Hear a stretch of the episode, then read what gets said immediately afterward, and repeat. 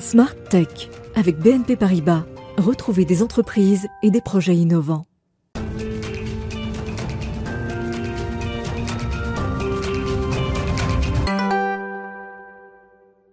Bonjour, bienvenue à tous dans Smart Tech, l'émission que vous regardez en direct sur Bismart à 11h tous les matins. C'est l'émission qui s'intéresse au monde de l'innovation et à la société numérique, une société qui reste encore évidemment fracturée. Alors je vous propose de démarrer cette émission justement avec l'interview d'Aaron Teboul qui va nous parler de son initiative pour répondre à cette fracture numérique. Il s'agit plus tellement d'une question d'un problème d'équipement, mais surtout d'accompagnement. Ensuite, au cœur de cette émission, on va parler de retail média. C'est un mot que les commerçants emploient de plus en plus, en tout cas ceux qui sont engagés dans leur transformation numérique. Ce serait euh, le nouvel Eldorado euh, du commerce, un trésor euh, dormant. On en parle dans notre Tech Talk. Et puis on retrouvera notre rendez-vous avec le biomimétisme Cécile Nérostan qui viendra nous parler eh bien, de l'apport de la nature face aux urgences environnementales, notamment climat et biodiversité.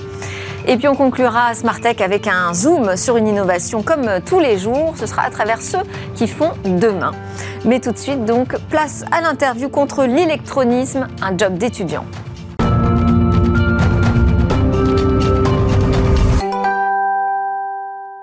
Qui n'a jamais aidé ses grands-parents à se servir d'un portable ou d'un ordinateur? Un étudiant, lui, a eu l'idée d'en faire une start-up. Le concept, est bien, tout simplement mettre en relation étudiants et seniors. Là, je viens de faire une citation. Euh, c'est euh, la start-up de mon jeune invité qui est présentée euh, récemment dans la lettre de l'Élysée. La lettre de l'Élysée du mois de novembre, Cocorico d'ailleurs, elle s'appelle. Bien nommée. Bonjour Aaron Teboul. Donc vous êtes cofondateur de Cliquez-moi. C'est un service qui met en relation les étudiants avec des personnes qui sont en situation de fracture numérique, soit laissées sur le bas-côté involontairement, soit réfractaires complètement au numérique et qui ont besoin et qui recherchent un accompagnement. Exactement. Alors, Comment est venue déjà l'idée de Cliquez-moi? Alors Cliquez-moi est né en fait dans le, dans le milieu associatif en 2015 et nous avons en fait changé euh, très vite de, forme juridique pour des raisons de croissance euh, et de développement. Et ce projet est né parce qu'en tant qu'étudiant, j'ai été indigné. J'ai été indigné par deux phénomènes. Le premier, c'est la précarité financière des étudiants. En 2021, ce n'est pas possible de faire la queue une heure dans le froid dehors pour un paquet de pâtes. Le deuxième, c'est que pendant la, pandémie, pendant la, crise du, Covid-19, qui continue d'ailleurs encore, on a tous vu que le numérique s'est vu propulser au centre de nos vies. Et de manière assez brusque, en fait. Et donc, la, transition digitale, l'accélération de, cette transition digitale a, laissé sur des millions de personnes sur le bord de la route. Et c'est ça la fracture numérique. Et donc, cliquez-moi, euh, société qu'on a créée avec euh, mon partenaire Edgar Aon, euh, met en relation donc les, étudiants qui veulent être en autonomie financière avec les personnes victimes de cette fracture numérique et qui souhaitent avoir un accompagnement dédié. Alors quand on parle, alors on va, on va, on va déjà préciser quelles sont les personnes que vous adressez, parce que qui sont ces personnes qui sont touchées par la fracture numérique? Évidemment, on, pense naturellement aux plus seniors, mais pas, pas, seulement. Justement, quand vous parlez des euh, commerçants qui ont dû se mettre très rapidement à la numérisation de leur métier, ça n'a pas été simple. Tout à fait. Alors il y a les commerçants. que vous allez également les adresser? Bien sûr. Alors les commerçants qui veulent digitaliser eh bien, leur commerce, les professionnels actifs qui veulent être euh, sur les réseaux, euh, également donc les personnes en insertion et réinsertion professionnelle qui veulent euh, utiliser LinkedIn ou LinkedIn, savoir faire un, CV en ligne. Il y a vraiment un, panel de, un panel de, marché très très large dans cette fracture numérique. Et finalement, c'est répondre à, tous les besoins avec un accompagnement personnalisé et intégral. Et alors, quand vous parlez de l'autre côté, donc d'aller chercher des étudiants qui sont en recherche d'autonomie financière, ça veut dire que c'est un service qui va être payant? C'est ça. Alors ce service. C'est au niveau d'un job d'étudiant, ça va être rémunéré comment? Alors ce service est facturé euh, pour un cours particulier à domicile entre 30 et 35 euros. Donc dans le cadre du, service à la personne, L'État rembourse donc 50% euh, de, ce cours. Et en fait, dans le cadre du plan de l'inclusion numérique, eh ben, le 50% restant est souvent financé par l'État, par les collectivités, par les grands groupes, par les mutuelles, par les caisses retraites. Et donc finalement, ce service euh, est, souvent gratuit pour les personnes qui souhaitent en bénéficier. Donc dans, dans le modèle économique, en fait, il y a deux volets. Euh, le volet financier, mais surtout le volet social et solidaire. Donc la plateforme se rémunère avec une, commission sur, euh, sur chaque cours. Et ce que nous voulons, en fait, à travers euh, tout... Alors, quand vous dites chaque cours, ça, ça, va être quoi comme type de prestation? Alors, il y a plusieurs types de Des cours en présentiel, des cours physiques, à domicile? Justement. Alors, il y a en effet des, des cours particuliers à domicile pour un objectif et un besoin précis des cours collectifs et des cours en ligne. Euh, ça a été, euh, ça, a été choisi en fait euh, en co-construction avec notre, avec notre marché. Pendant le Covid, il a fallu, il a fallu s'adapter et donc on a mis en place des cours collectifs en ligne et des cours particuliers. À domicile, parce que bon, déjà quand on entre dans ce schéma de, se connecter à un cours collectif, il ne faut pas être tout à fait débutant C'est ça. Dans, dans, le numérique. Comment vous allez les chercher justement, ces personnes qui sont en fragilité par rapport au numérique? Alors justement... Comment faire connaître le service? Alors, forcément, les personnes éloignées du numérique euh, sont euh, approchables par des moyens non numériques. Et donc, ça passe par des campagnes de sensibilisation, ça passe par des salons, ça passe par du marketing matériel, mais surtout une forte stratégie de, de, réseau, de, partenaires B2B2C également. Euh, dans l'idée, c'est vraiment créer des, partenariats avec euh, les banques, les assurances, les mutuelles, euh, des organismes comme We Take Care, comme SFR qui s'engagent énormément dans l'inclusion numérique. Et donc, c'est créer des partenariats avec eux pour qu'ils adressent, pour leurs services qui se digitalisent, des formations de clic et moi dédiées. D'accord, donc vous pensez plutôt à des partenaires de la sphère privée que à des partenaires euh, publics? Les deux, en fait, c'est vraiment mettre en cohérence les acteurs privés et publics pour euh, avoir une cohésion dans, dans toute la... Et alors, je vous ai coupé dans votre modèle économique. Racontez-nous comment vous avez prévu euh, votre business plan maintenant que ce n'est plus une association, mais une vraie start-up. Exactement. Alors aujourd'hui, entre ben, les débuts associatifs et, les débuts de, de Click et moi, on a dispensé plus de 6000 heures de cours. Et donc notre objectif, c'est d'arriver à fin 2022 à 100 000 apprenants, ce qui représente que 5% de la cible. Et cette stratégie, justement, on l'atteint euh, avec des, partenaires, euh, une stratégie B2B2C, euh, ce qui représente qu'une cinquantaine de grands groupes et d'organismes publics et privés. Et également un pool de 50 000 étudiants. D'accord. Les 50 000 étudiants, quand vous dites un pool, c'est ça, c'est l'objectif. C'est ça. Comment vous les recrutez? Vous allez leur faire passer un examen? Enfin, il faut qu'ils aient un minimum de qualification quand même. Exactement. Les, étudiants vraiment représentent Cliquez-moi et il y a une sélection euh, qui est faite notamment sur les compétences euh, numériques des étudiants pour mettre en corrélation avec. Et mais ça, comment vous l'évaluez? Eh bien, c'est euh, par euh, l'évaluation de CV, par des entretiens. Mais nous, ce qu'on évalue aussi, c'est beaucoup le, savoir-être, la pédagogie. Finalement, ce qu'on souhaite proposer, la première étape, c'est des cours, euh, des cours techniques pour, les, pour les personnes, mais c'est d'aller bien plus loin et de créer une communauté active, solidaire et intergénérationnelle, justement, autour de ce numérique. Et l'élément important dans le recrutement, c'est surtout le, savoir-faire, euh, le, savoir-être de l'étudiant, s'il a des expériences associatives. Et voilà, c'est ça qu'on va vraiment, euh, qu'on va vraiment interroger dans, notre phase de recrutement. Les soft skills, donc Exactement. Mais euh, au-delà de, de l'accompagnement sur l'utilisation du numérique ou son appropriation, vous proposez aussi de les accompagner sur les choix d'équipement euh, en tout cas, c'est ce que j'ai vu dans votre euh, annonce.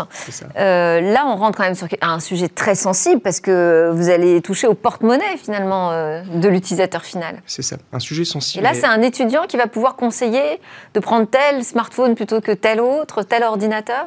Alors la première étape, c'est tout d'abord, de par la plateforme et de par notre accompagnement avec Click et moi, de choisir le matériel adéquat aux besoins. Aujourd'hui, on va dans un, dans un magasin d'informatique, entre les, 32 smartphones, 12 tablettes et, 48 ordinateurs, on, est perdu. Même les, étudiants, on ne sait pas vraiment quoi choisir. Alors, si on parle de, 50 gigas euh, de RAM ou, autre chose à un senior ou à une personne qui, ne connaît pas le numérique, on, le perd tout de suite. Et donc, c'est vraiment accompagner euh, l'achat du matériel adéquat aux besoins. Ça oui, mais ma question, c'est comment, avec qui, avec quelles compétences? Alors, avec, donc, déjà, c'est en fonction des, besoins. Euh, il y a des personnes qui souhaitent avoir des, qui ont des objectifs informatiques qui s'orienteront plus vers un ordinateur. Et à l'inverse, d'autres plus vers une tablette. Mais ce sont les étudiants qui vont les conseiller sur leurs achats? Alors, les deux, c'est vraiment la plateforme Cliquez-moi qui d'abord fait un, premier choix. Et donc, les étudiants, en fait, ressortent avec euh, un modèle, un modèle d'achat euh, de, de, matériel informatique à acheter et vont directement avec, euh, avec l'apprenant euh, dans le magasin. Donc la plateforme va aussi proposer, faire des recommandations de, matériel. Exactement. Et là aussi, on compte avec on compte sur nos, partenaires de, magasins informatiques pour voilà, pouvoir proposer le, matériel adéquat. D'accord, donc ça, ça peut être aussi un point important pour votre business model. Je rappelle que, euh, Aaron Teboul, vous êtes encore étudiant. C'est ça. Euh, c'est fortement encouragé, j'ai l'impression, l'entrepreneuriat pendant les études. On voit plus en plus d'initiatives comme ça naître pendant les études. Exactement. L'entrepreneuriat étudiant aujourd'hui euh, est vraiment en vogue, notamment avec Pépite France qui délivre ce certificat de statut national d'étudiant entrepreneur. Et donc, en effet, je suis sur la, sur la fin de mes études, Edgar, Edgar Aon également, donc en double diplôme entre Sigma Clermont, une école d'ingénieurs, et la Business School des Mines. C'est d'ailleurs parce qu'on est on est proche de, cette, de cet écosystème étudiant, et qu'on comprend vraiment les besoins des étudiants et qu'on est, on est donc légitime de, créer Click et moi. Merci beaucoup Aaron Teboul, donc cofondateur de Click et moi. Merci, pour cette initiative. Alors, on continue Smart Tech, on va passer au retail média. Qu'est-ce que le retail média? Ce serait le nouveau trésor des commerçants. Retail, médias, les commerçants ne parlent plus que de ça, en tout cas euh, les plus engagés dans la transformation numérique. Mais alors c'est quoi exactement? Eh bien je vais poser la question euh, tout au long de ce talk à mes deux invités. Alban Schleniger, vous êtes directeur général de Infinity Advertising, qui est une toute nouvelle entité, c'est la régie publicitaire commune à Intermarché et au groupe Casino, qui va être chargée de commercialiser en France une offre donc de retail média auprès des marques alimentaires et de leurs agences, euh, toute nouvelle société qui n'est pas encore euh, opérationnelle, qui le sera en janvier. Tout à fait. 2022. Bonjour. À côté de vous, Marco Tinelli, vous êtes fondateur et président de Hermès, qui est une filiale du groupe Red Pill, plateforme data qui promet aux annonceurs d'identifier précisément et d'activer des audiences au sein d'une base de données de 26 millions de contacts. Vous allez nous expliquer comment on fait ça. Alors, hasard ou pas, parce que j'ai l'impression que c'est quand même un petit milieu, encore ce milieu du retail média, média Infinity Advertising utilise les technos de Relevance C Or, Relevance a été créé par Marco Tinelli. Alors aujourd'hui, vous n'avez plus aucun lien l'un avec l'autre. Euh, vos sociétés sont totalement. Euh, on se connaît, on s'aime bien, mais on ne travaille plus ensemble. Tout à fait. Ok, en tout cas, deux experts du retail média. Euh, je vais commencer par vous poser la question à tous les deux. C'est quoi le retail média? Alors, plus simplement du monde. Le, retail média, pour faire simple, ce sont les leviers publicitaires qui sont proposés par un retailer à, des, à des annonceurs. Donc euh, c'est à la fois des leviers. Euh, Quand vous un retailer, donc un commerçant. Une enseigne. Quel qu'il soit. Ça peut être une enseigne euh, alimentaire, de bricolage, de, de, textile, de mode. ça peut être aussi un, un site un site e-commerce. donc vous avez à la fois des leviers qui sont disponibles en magasin et des leviers en online sur un Donc Donc c'est un nouveau type de publicité, de mode de communication qu'on leur propose à travers les données. Alors nouveau, euh, oui et non, hein, puisque le retail média, ça a toujours existé dans les magasins. Euh, vous avez des, des, batailles qui sont menées pour avoir de la, de la, visibilité dans des rayons, donc ça, ça existe depuis, euh, depuis des décennies. maintenant, ce qui, ce, qui, ce qui est nouveau sur la partie, je parlais de ce que je connais sur la partie alimentaire, c'est que maintenant le e-commerce a une part de marché suffisamment conséquente pour que cette bataille de part de voix, de, recherche de part de marché, euh, on la retrouve également euh, en ligne. Quelle est votre définition à vous du retail média? Euh, bah, évidemment, ça, inclut ce que Alban vient de dire, qui est de dire voilà, avant on faisait des pubs en magasin avec euh, euh, les têtes de gondole, enfin je, ne suis pas hyper à l'aise, mais enfin voilà, tous les trucs qui se vendaient en magasin. Je crois que la vraie rupture du retail média aujourd'hui, elle, elle, est sur le fait que les retailers ont appris, les distributeurs ont appris avec leur carte de fidélité à bien connaître leurs clients, à savoir ce qu'ils consomment, avec quelle fréquence ils consomment, et peuvent réutiliser cette donnée-là pour aller chercher les gens à la fois sur Internet, en pub, sur leur propre site, à l'extérieur de leur site, sur Google, sur Facebook. Donc alimentent le marché avec des données qui sont bien plus précises que celles de Google et Facebook, qui sont des données, on va dire, plus, euh, plus larges mais moins profondes. Et c'est ça la grande différence avec euh, les campagnes médias traditionnelles? C'est d'être euh, multi-canal finalement? C'est cette data euh, first party euh, que vient de présenter. Euh, first party, si vous pouvez m'employer des termes en français, cette comme ça data... on plus personne, on ne fait pas de facture numérique. Donc effectivement, c'est une donnée, c'est la donnée transactionnelle. alors pour être très, très précis, vous prenez, un, vous prenez un ticket de caisse, exactement toutes les informations qui sont rattachées à ce ticket de caisse, que ce soit le nom du magasin, la date euh, des, courses, mais également l'ensemble des produits qui font partie du panier, elles sont euh, euh, rattachées à un, compte fidélité. Et donc ce compte fidélité va permettre une, connaissance précise des historiques d'achat, mais également aujourd'hui on, a beaucoup de développement sur aussi la, la prédiction. Hein. donc on va créer des algorithmes. Et donc c'est cette data euh, qui est maintenant euh, mise à disposition du... Parce qu'elle existait déjà, cette euh, donnée, simplement, elle n'était pas exploitée de la même façon. Elle n'était pas collectée, elle n'était pas traitée, et donc c'est ça qui est important. Il y, a, y, a, des normes RGPD qu'il faut, qu'il faut respecter sur cette, cette partie-là. Et donc c'est également toute une galaxie de, de nouveaux métiers qui sont apparus chez les, chez les distributeurs. Alors qu'est-ce que ça permet de faire de différent?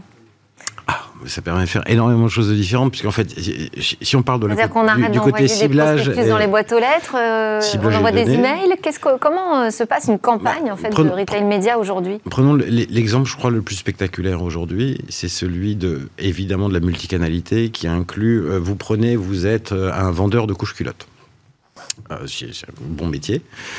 vous pouvez récupérer des données de différents distributeurs en disant qui achète des couches culottes aujourd'hui et aller faire des campagnes à la télévision, sur Google, sur Facebook, en affichage, enfin où vous voulez, sur base de ces données-là pour toucher exclusivement ou très précisément ces, euh, ces gens-là. Donc pas juste mes données à moi, en fait, je peux récupérer des données du marché, ce qui explique, euh, quand je vous ai présenté, j'ai parlé d'une base de données de 26 millions de contacts. En fait, il y, en a, il y en a 50, mais c'est pas grave. 50 millions bah, C'est pas le chiffre qu'on m'avait donné. Mais... On progresse. Euh, super. comment comment est-ce qu'on constitue des bases de données aussi gigantesques bah, il y, y, a plusieurs fournisseurs de données, évidemment toujours dans le respect du, du, RGPD. Il y a plusieurs personnes qui laissent leur email sur un site d'e-commerce, sur des jeux, sur des newsletters, etc. Donc tout ça est agrégé, traité évidemment toujours dans le respect du RGPD. Et ensuite, différents distributeurs qui créent des flux de données. Euh, donc tout ça se paye, hein, de ça, vaut de l'argent. Donc c'est un nouveau business aussi euh, pour, euh, pour les commerçants, les distributeurs, en fait, de vendre la, donnée qu'ils possèdent Évidemment, c'est une source de profit qui est gigantesque. En fait, sur, sur, le, sur les profits d'Amazon, on estime qu'entre 25 et 30 viennent de la monétisation de leurs données.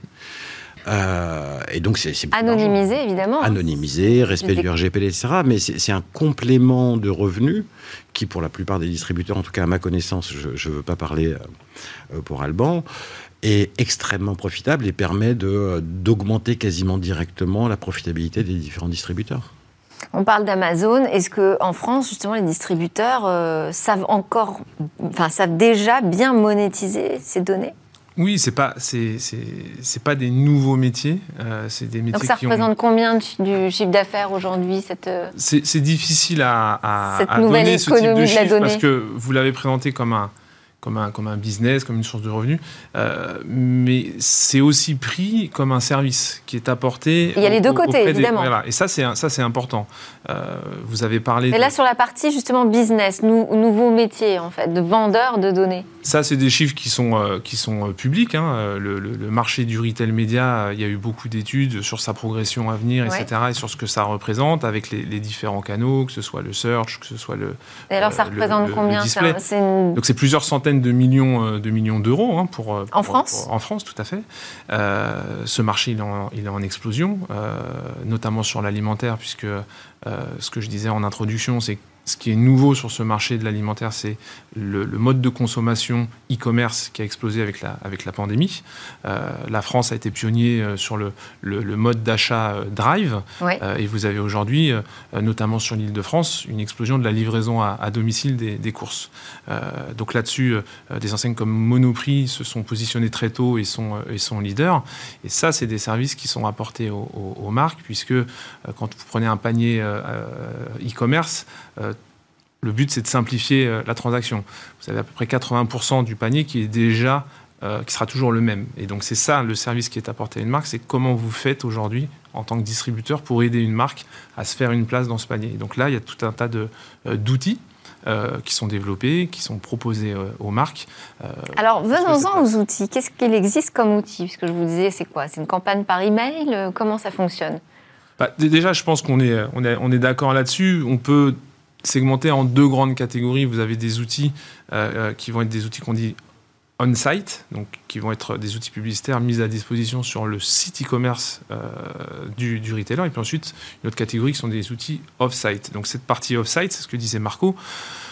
On va utiliser la data pour cibler précisément, pour personnaliser euh, une publicité en dehors de l'écosystème euh, e-commerce. Ouais. Et Donc là, Exemple concret. Exemple concret, euh, une publicité euh, sur un site média, euh, je sais pas, l'équipe.fr ou Le Figaro, où vous allez adresser cette publicité. Smart, soyons fous. Bismart, tout à fait. voilà. Je veux cibler les fans de, les fans de, de tech. je veux cibler une population de jeunes actifs sur un secteur d'activité.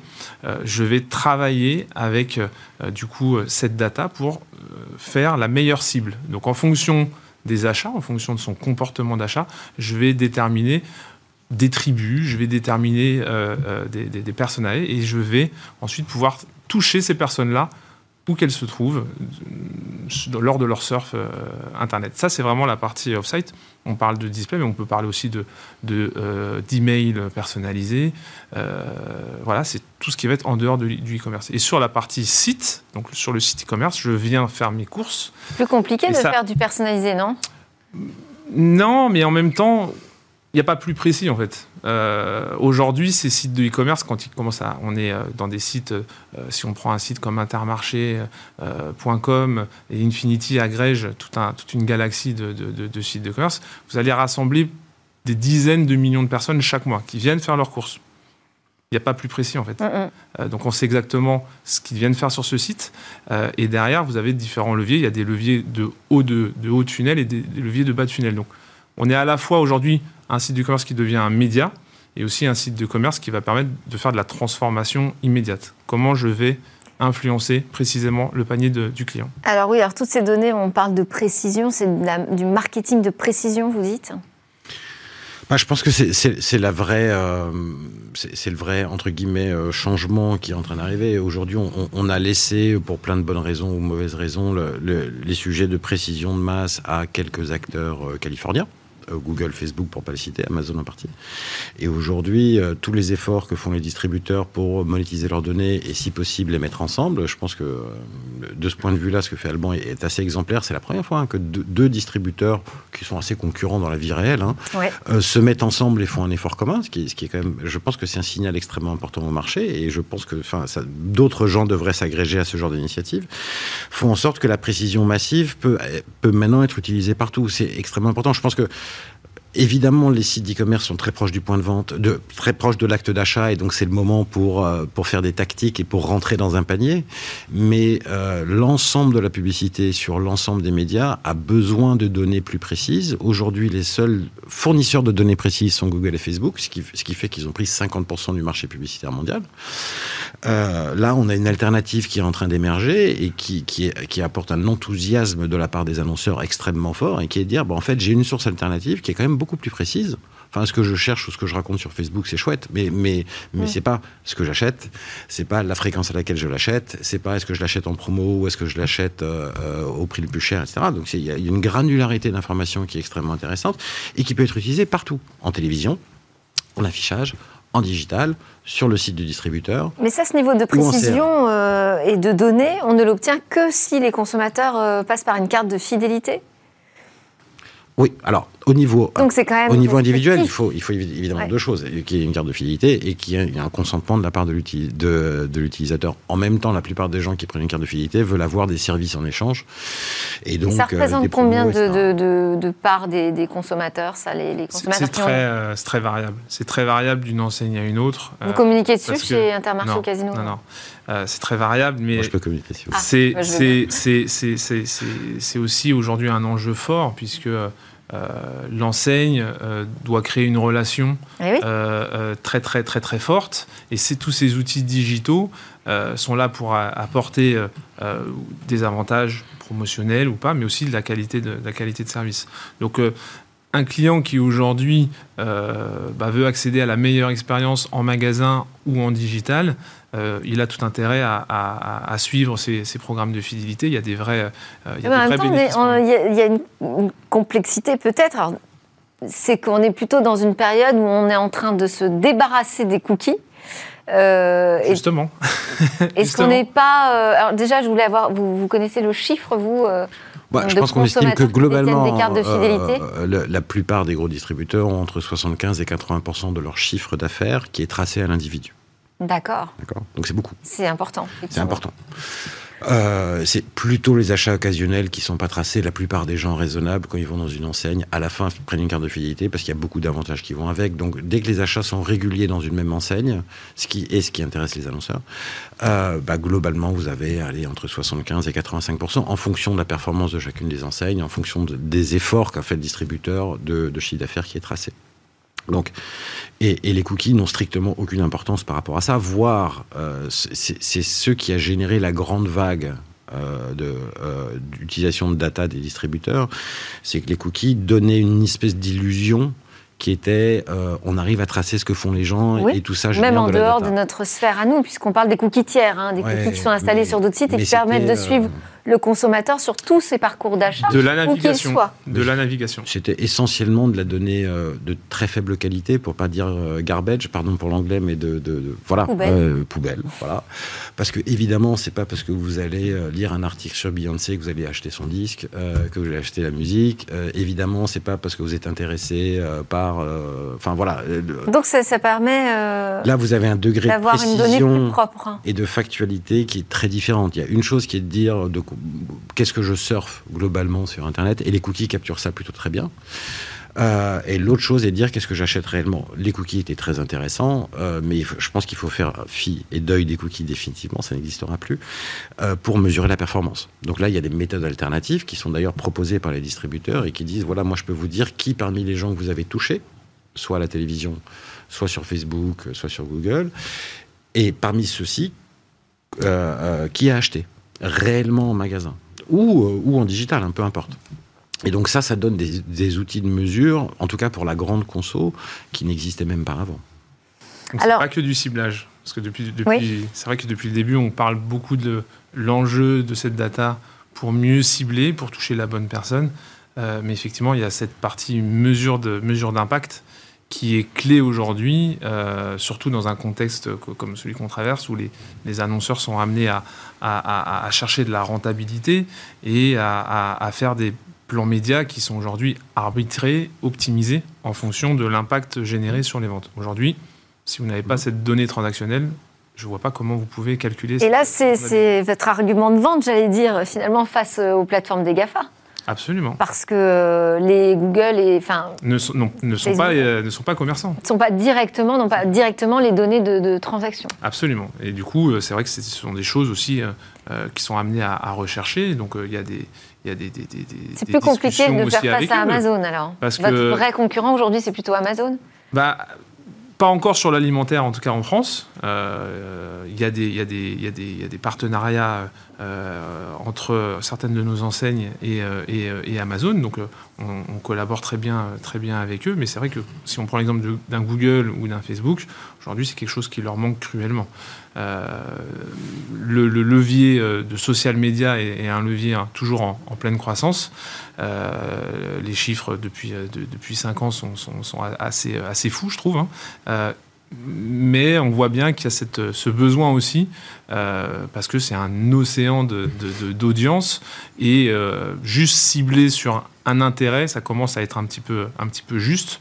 Euh, alors après, il y a toujours des, chiffres toujours aussi intéressants à creuser, etc. Mais la donnée de transaction, on voit bien aujourd'hui, ça leur manque, et ça les intéresse de plus en plus.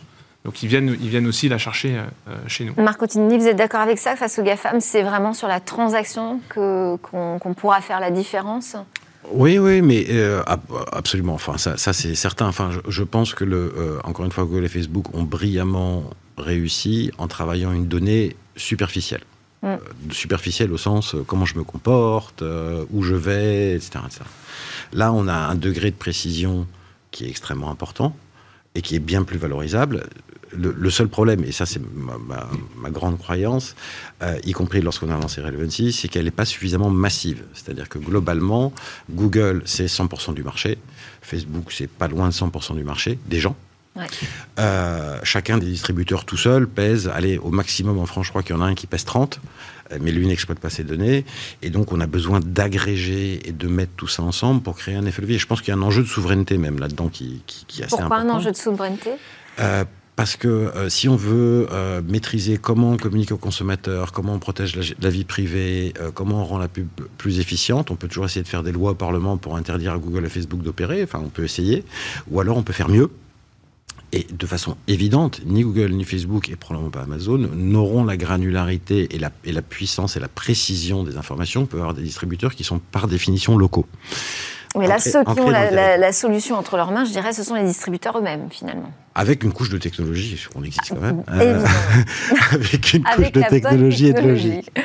Mais évidemment, cette source de données est, d'une puissance incroyable et c'est un enjeu extrêmement important. Encore une fois, soit on, décide que on veut laisser Google et Facebook, et qui sont des gens très bien par ailleurs, décider de qui achète quoi, comment on vend, comment on cible et comment est opéré le marché de la communication qui fait à peu près 20 milliards d'euros en France. Euh, euh, soit on trouve une solution alternative. Et le retail média est une solution alternative. Bon, bah, vous nous avez prouvé tous les deux qu'il y avait une solution alternative, en tout cas en France. Merci beaucoup, Alban Le Niger. Je rappelle que vous êtes directeur général d'Infinity Advertising. Merci. Et Marco Tinelli, fondateur président de Hermès Red Pill. Juste après la pause, dans Smartech, on va parler de biomimétisme. On va aller chercher des inspirations dans la nature face aux urgences climatiques.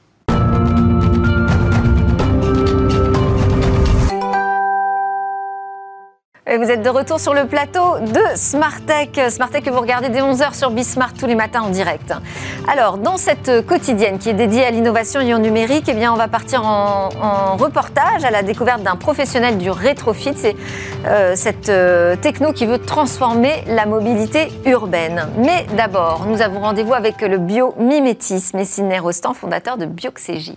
Bonjour Sidney. Bonjour Delphine. Ravi euh, de te retrouver dans Smartech. Alors, le thème du jour, c'est la biodiversité et le climat. On est dans un contexte bon, bah, pas très réjouissant hein, de dérèglement climatique. Oui, tout à fait. En fait, je voulais offrir une petite prise de recul en cette fin d'année. C'est vrai que notre métier, on parle beaucoup de technologie bio-inspirée, euh, mais on est aussi là pour être des ambassadeurs de ce que représente la technologie biologique en tant que telle, c'est-à-dire les fondements en fait de ceux dont on va aller s'inspirer. il y a quelques jours, c'était effectivement une journée importante, celle du climat, celle de la biodiversité. on connaît tous les rapport du GIEC hein, qui euh, mm. commence depuis euh, juin 2021 et c'est très récent à réaffirmer l'importance en fait des interconnexions entre la crise climatique, la crise du CO2 principalement, et la crise de la biodiversité dont on entend un peu moins parler. Alors, je suis là pour dire comment est-ce que finalement le vivant, comment est-ce que la biodiversité est capable en fait de nous aider dans cette crise climatique, dans la crise du CO2. La première chose qui est importante... Ce, que, ce que vous venez euh, défendre d'ailleurs régulièrement euh, avec Bioxégie hein, dans Smartech. Exactement, c'est très important qu'on le dise, hein. c'est qu'au-delà des technologies, il y a aussi euh, finalement cette inspiration par rapport à ce que la nature est capable de faire. Alors on entend beaucoup parler dans les médias de l'exemple sacro-saint de la forêt amazonienne. Il faut savoir que la forêt amazonienne, c'est une forêt qui est mature. C'est-à-dire que l'ensemble des arbres qui existent dans ces forêts-là sont déjà arrivés à maturité, ils ont déjà capté tout le CO2 qu'ils pouvaient. En plus de ça, c'est une forêt qui est dense, donc qui se renouvelle pas forcément. Et finalement, en, réel, en, matière de biodiversité, les réels puits euh, de CO2, ce sont des espèces qui sont un peu différentes. Donc les poumons de la planète, il y en a plusieurs. J'ai commencé avec un exemple que je, que je connais bien et que j'adore, c'est les grandes baleines, les baleines bleues notamment. Il y a aujourd'hui entre 1,3 et 1,5 million de baleines au monde. Euh, c'est en fait ce qu'on appelle des espèces clés de voûte, c'est-à-dire que presque l'ensemble de la chaîne alimentaire en dépend. Il faut savoir que les baleines, ça représente au cours de leur vie, une seule baleine, plusieurs millions de, de phytoplancton nourris. Pourquoi? Parce que c'est des engrais. Au travers de leur déjection, elles vont nourrir le phytoplancton. Le phytoplancton, en fait, je pense qu'on le voit à l'écran, c'est une espèce en fait tout à fait particulière qui est responsable de 40% de la captation du CO2 au monde. Et ça, c'est une source d'inspiration technologique majeure. Vous avez en fait une, une, un échangeur en fait entre le CO2 qui est dissous euh, dans l'eau ou à la surface de l'eau et la création de capacités minérales dont vont du coup se nourrir l'ensemble des animaux marins. Et ça, c'est très important parce que finalement, c'est aussi une des, euh, euh, des perspectives qu'on peut avoir derrière la notion de biomimétisme. C'est aussi cette prise de recul que j'aimerais offrir aujourd'hui. C'est qu'au-delà du fait de s'inspirer purement et simplement des technologies vivantes, en tant qu'expert du biométisme, parfois notre métier, c'est aussi de dire, on n'a pas forcément besoin de s'en inspirer pour créer des matières artificielles, des technologies artificielles. Parfois, il suffit tout simplement de faire de la réinsertion ou de la stabilisation. Je m'explique. Aujourd'hui, vous avez 1,3 million de baleines. On estime, et c'est une étude du FMI, que si jamais on, on revenait au stade d'avant de la prédation de l'homme, c'est-à-dire 4 à 5 millions de baleines, on pourrait augmenter de l'ordre de 1,7 milliard les, tonnes de CO2 qu'on pourrait capter par an, ça représente 5 fois les émissions de la France, juste en réinsérant des baleines. Donc les actifs, en fait... Difficile de connaître le reste de l'impact que ça aurait euh, sur euh, l'écosystème. Plus tous les impacts que ça pourrait avoir sur l'écosystème. Euh, ces baleines et ce phytoplancton représentent la moitié des, respirations qu'on prend. Hein. C'est la moitié du, de, l'oxygène qui est produit dans le monde. Enfin, c'est tout à fait incroyable. Et des exemples comme ça d'espèces clés de voûte, il y en a plein d'autres. Vous avez les éléphants d'Afrique euh, de la savane en fait. Donc c'est pas les éléphants euh, d'Afrique, les grands éléphants, c'est les petits éléphants. Donc principalement le bassin du Congo, l'Afrique de l'Ouest. Ils représentent 9000 tonnes de CO2 chaque individu par an. Tout simplement, et c'est très très simple, hein, en piétinant finalement les savanes, vous, en fait ils vont libérer de l'espace au arbres plus petits qui vont pousser plus rapidement et capturer de façon beaucoup plus efficace le CO2 que les arbres en Amazonie par exemple. 9000 tonnes de CO2 par an juste avec un éléphant. Là aussi, finalement, est-ce qu'on va chercher de, la création de technologies complètement poussées? Pas forcément. En fait, il, suffit d'éviter euh, la disparition de certains éléphants. Travailler sur la préservation de l'espèce, oui. Oui, la préservation de l'espèce, ça stabilise ces écosystèmes-là. Ces écosystèmes-là, ce sont des puits de carbone. Or, le problème, c'est qu'on voit l'inverse. Depuis les années 2000, 75% de ces éléphants ont disparu. Enfin, ça vous donne aussi l'ordre des choses. Et il y avait ce très bel exemple aussi pour finir euh, des, euh, des, loups dans le parc de Yellowstone. Les loups dans le parc de Yellowstone, dans les années 20, 1920, ils ont été totalement éradiqués euh, par les gardiens de ce parc-là pour éviter les espèces prédatrices, hein, puisqu'elles chassent en, ils chassent en meute ces loups. Mais le problème, c'est que en supprimant les loups, ils ont fait, il y a eu une conséquence logique, c'est que les grandes espèces de mammifères, les élans, les cerfs, etc., ont explosé.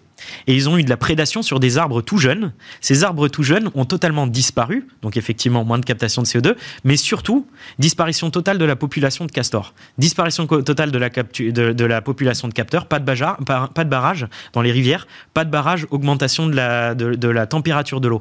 Augmentation de la température de l'eau, moins de poissons, moins d'êtres vivants, moins d'oiseaux, etc., etc., moins d'insectes. Moins d'insectes, moins de stabilisation des écosystèmes, moins de stabilisation des écosystèmes, moins de CO2 capturé. Depuis 80 95, les, les, Américains, donc du coup, ont rétabli la population de loups. Il y a une réexplosion en fait de la biodiversité locale, recaptation locale de CO2.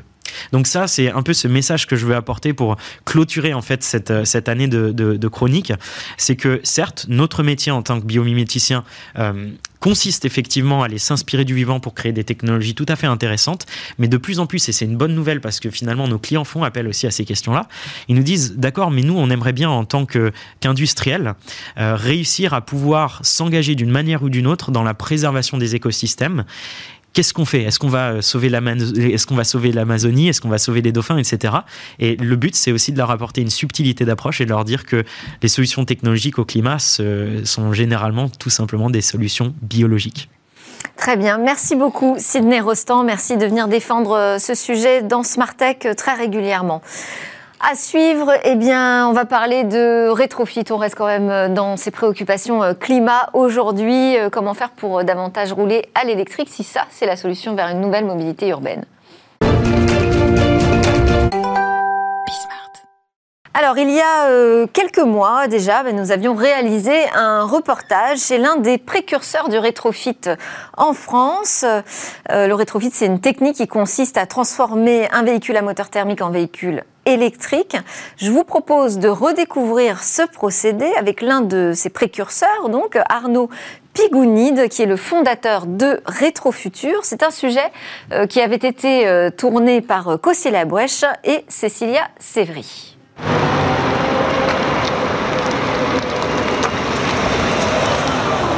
Salut Cécilia, salut Bismart Il y a six ans, le rétrofit était quelque chose d'assez sommaire, donc c'était quelque chose d'assez artisanal. Ça consistait aux États-Unis pour la blague, hein, mais c'est la réalité, c'était désosser des, des, Tesla pour le mettre dans des véhicules anciens, on a le droit. En Europe, c'est plus complexe. Donc en arrivant en France, le rétrofit n'était pas autorisé. Et ce, depuis 1954, on ne pouvait pas changer un moteur d'un véhicule sans l'accord du constructeur. Et bien nous, avec plusieurs sociétés, nous sommes fédérés dans le sein d'une association de l'industrie du rétrofit électrique pour faire des propositions de sécurité et de possibilités industrielles et on a réussi à changer la réglementation en moins de trois ans. Un très très bon exemple de rétrofit, c'est une voiture ancienne. Prenez le cas de cette 504 Peugeot de 1971, donc a 50 ans, ben, on lui a donné une deuxième vie, un moteur neuf et des batteries neuves pour les prochaines années et je vous propose de faire un tour ensemble, Cécilia.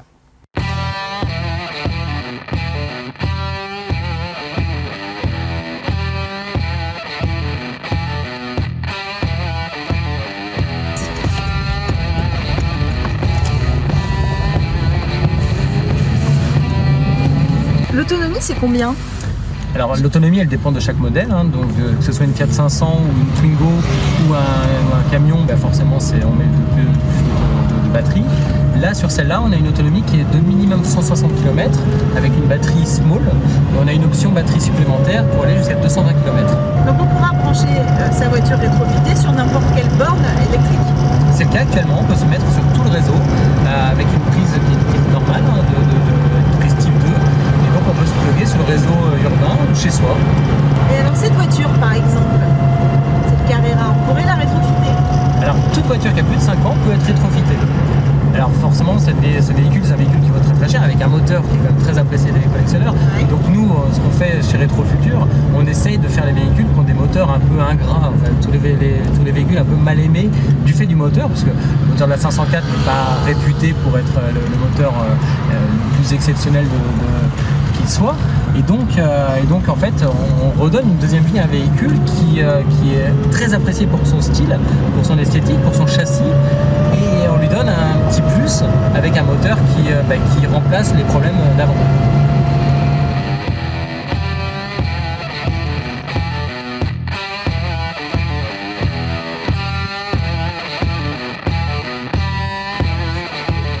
Sous ce capot, c'est à la fois très simple et très complexe puisque c'est de l'ingénierie. Vous avez des batteries qui sont faites ad hoc pour le véhicule, réparties en fonction du poids pour, euh, que le véhicule n'ait aucun risque de sécurité. Vous avez un moteur électrique qui est tout petit, quasiment cassable. Donc en plus, vous économisez par rapport à une vieille voiture bah, les pannes et euh, la maintenance euh, annuelle qui parfois peut être assez douloureuse.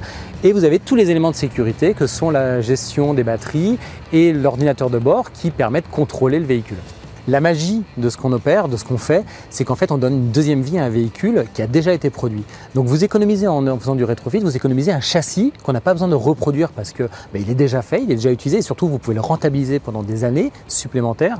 Et ça c'est extraordinaire parce que c'est beaucoup beaucoup de gaz à effet de serre, beaucoup de CO2 économisé. La preuve, un véhicule comme celui-là, c'est 67% de réduction de gaz à effet de serre en l'ayant rétrofité pour les 10 prochaines années.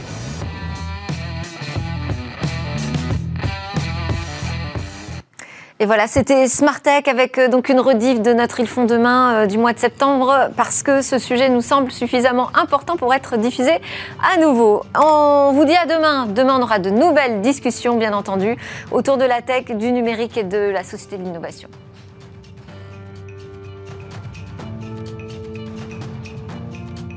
Smart Tech avec BNP Paribas. Retrouvez des entreprises et des projets innovants.